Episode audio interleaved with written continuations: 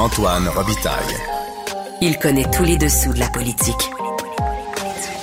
Une entrée privilégiée dans le Parlement. Là-haut sur la colline. Antoine Robitaille. Bon mardi à tous. Aujourd'hui à l'émission, on parle beaucoup ces temps-ci d'une députée poète. Or, euh, notre ami historien Dave Noël nous parle de celui qui a inventé ce terme-là, député poète, c'est-à-dire Gérald Godin, grâce à la biographie de Jonathan Livernois. Mais d'abord, mais d'abord, c'est l'heure de notre rencontre, les voix de la voix. Émotionnel ou rationnel? En accord ou à l'opposé? Par ici, les brasseurs d'opinion et de vision. Les rencontres de l'air. Mais bonjour Guillaume Lavoie, Antoine Ravitaille, bonjour. expert en politique et turiféraire du vélo et du covoiturage. Comment vas-tu? Très, très bien. On profite des, vacances ou des. De, c'est pas un congé vraiment ici à l'Assemblée nationale. Ils travaillent en circonscription, dit-on. Euh, pour parler de deux propositions qui flottent là dans la. Disons, dans les réformes parlementaires euh, avérées ou non, euh, pour améliorer la qualité du débat politique. Donc, première chose, le directeur parlementaire du budget.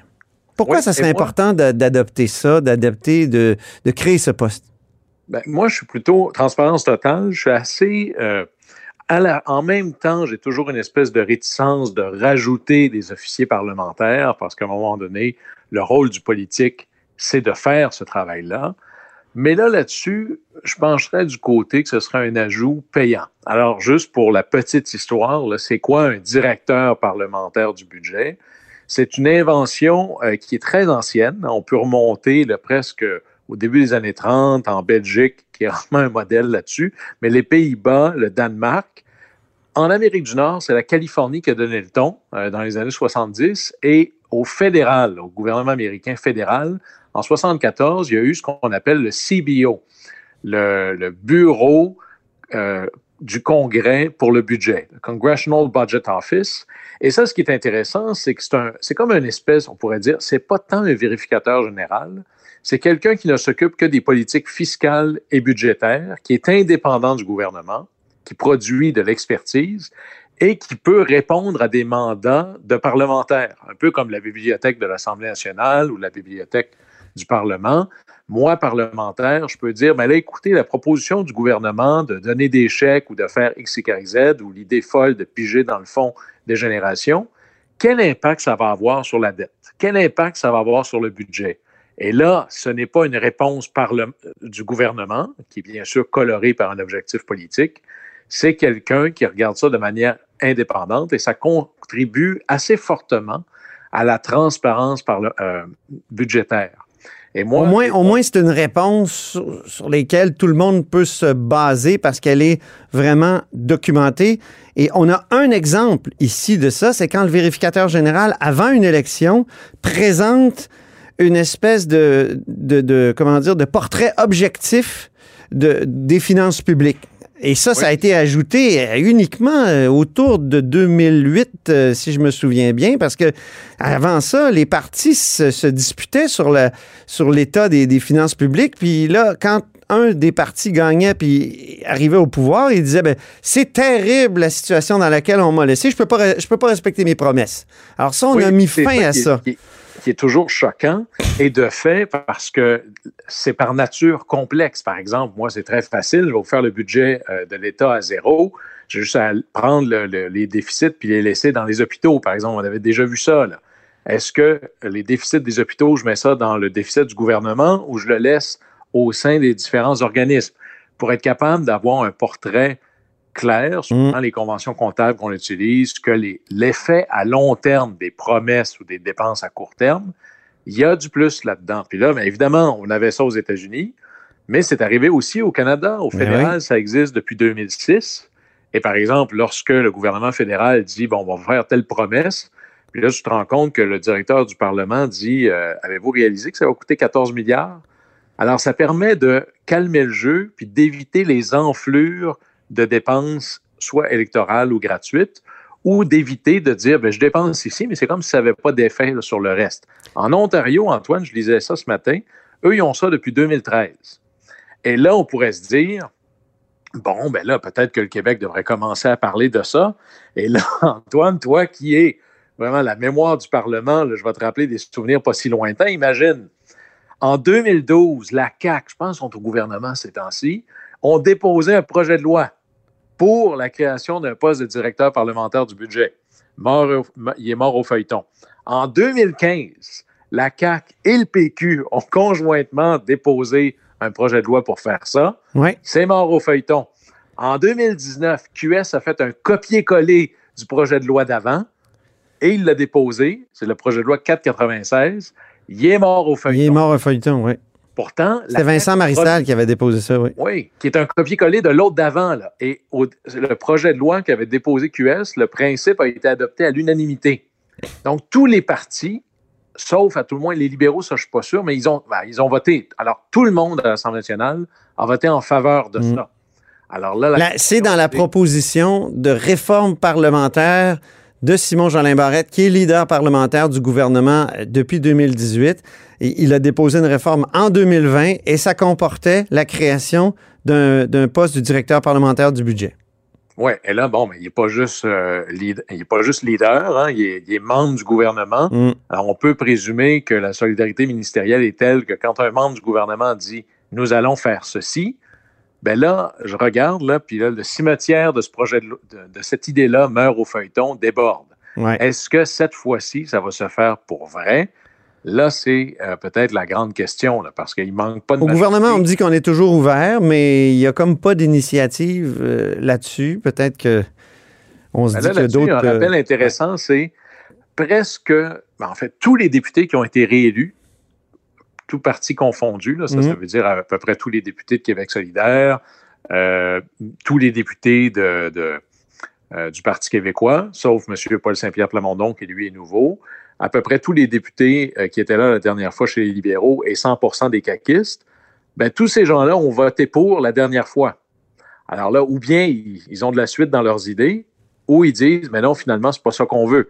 Mais là, à un moment donné, on ne peut pas juste toujours proposer un projet de loi puis pas livrer. Mais ça prend comme une actualité forte pour euh, sur un sujet de dépenses publiques pour euh, ramener ça à l'avant-plan.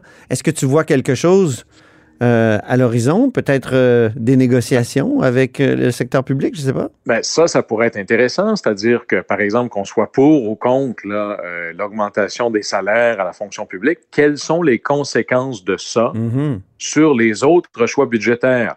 Quelles sont les conséquences, par exemple, là, on a des partis à l'Assemblée nationale qui disent le fonds des générations, c'est pas important, ça, c'est de l'argent qu'on pourrait dépenser maintenant quelles sont les conséquences de cette proposition-là sur le fait que c'est adossé à la dette et les taux d'intérêt qu'on a?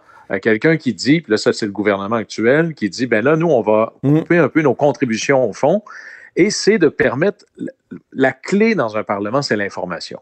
L'information, elle est massivement disponible pour les membres du gouvernement, beaucoup moins pour les autres députés, qu'elles soient à mm. l'opposition, et le pire, c'est les députés euh, derrière-ban au gouvernement. Ben là, quelqu'un pourrait dire, moi, je demande à l'officier parlementaire du budget de euh, regarder cette question-là et d'informer tout le monde. Puis le directeur du budget, ne travaille pas pour le gouvernement, c'est un officier de l'Assemblée nationale ça, pour moi, la base d'une information transparente et fiable, mm. pour bien parler des choses, il faut, il faut avoir des informations. Garbage in, garbage out. Oui. Deuxième, deuxième idée, euh, Guillaume.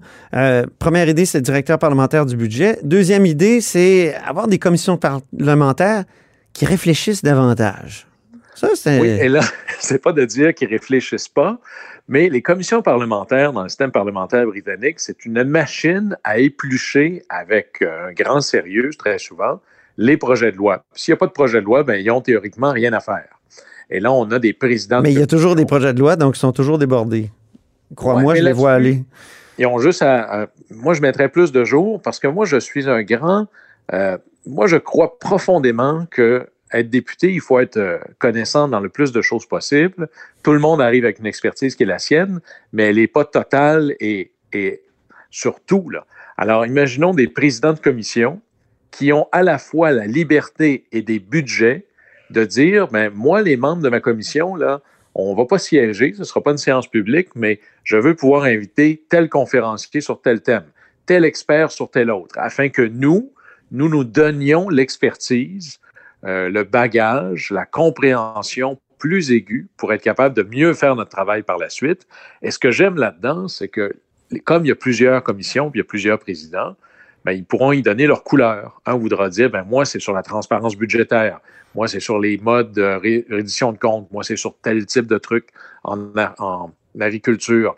Laissons aller les différentes initiatives, mais pour ça, il faut leur donner un peu d'argent, mais aussi la capacité de le faire eux-mêmes, ne pas avoir besoin de demander la permission aux leaders, par exemple. Tu m'as, tu m'as parlé, euh, tu m'as dit que tu voulais parler de ça, puis moi, j'ai, fait quelques téléphones, Guillaume. Ah, oui. Et il y a une formation obligatoire sur les changements climatiques qui se donne actuellement. Il y a eu deux formations, deux séances.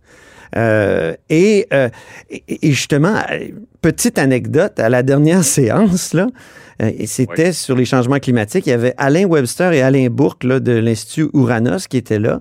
Le, il y avait une, il y avait une, voyons, une séance de questions après, une période de questions après. Or, le premier ministre, François Legault lui-même, s'est levé parce que les, tous les parlementaires doivent être ah, là. Les 125 étaient là. Oui, c'est ça. Donc, ils doivent être là, mais euh, on sait qu'à la première, ben, il y a beaucoup de députés de Québec solidaire qui étaient aux abonnés absents. Ça leur a été reproché. Il y a eu un article là-dessus. Mais à la deuxième, il y avait beaucoup de monde. Euh, et le premier ministre, euh, il s'est levé pour contredire les experts. Alors, certains dans les partis d'opposition ont dit euh, le premier ministre, il refuse la science d'une certaine façon parce que le premier ministre disait vous dites n'importe quoi sur Hydro-Québec euh, et au fond, il était euh, il, avait l'air de trouver que l'idée de faire des barrages, ça allait de soi au moment où on, où on se trouve actuellement. Donc, c'est intéressant. Et donc, ce que tu proposes existe déjà, mais peut-être pour l'Assemblée nationale euh, en général, parce qu'il y a eu des formations sur les Premières Nations. Il y a eu aussi euh, des formations sur euh, la notion de, la notion d'agression, d'agression sexuelle et tout ça. Donc, il y, a, y a quelque chose comme ce que tu proposes, mais c'est pas au sein des commissions parlementaires qui sont des machines à étudier des projets de loi, mais plus largement là au Parlement comme tel. Oui, eh ben, en fait, c'est intéressant qu'il y ait déjà ça en marche. Moi, j'en ferais pas quelque chose d'obligatoire parce que la limite, euh, ça permet de, dire, ben moi, je vais aller à celle-là parce que ou j'ai déjà quelqu'un de mon parti qui me représente là. Puis je veux pas qu'on fasse, ou j'aimerais mieux qu'on fasse pas de politique ou ah toi t'étais pas là, donc ça t'intéresse pas. À la fin, euh, c'est pas, c'est un jugement un peu trop facile. C'est sûr que d'être le chef du gouvernement et dans la première formation obligatoire pour tout le monde sur un thème euh, hyper euh, sensible, d'aller dire je prends la parole en premier pour déculotter les experts, c'est peut-être pas la manœuvre politique du siècle. Euh, même si on peut avoir des désaccords sur comment on met en œuvre ce qu'on apprend. Chez les caquistes, on avait l'impression d'avoir des gens de Québec solidaire devant soi. Donc, je sais que c'est beau, c'est beau dans, l'idée des formations, mais c'est tout est tout étant politique, surtout au Parlement, ça crée des euh, ça crée des tensions.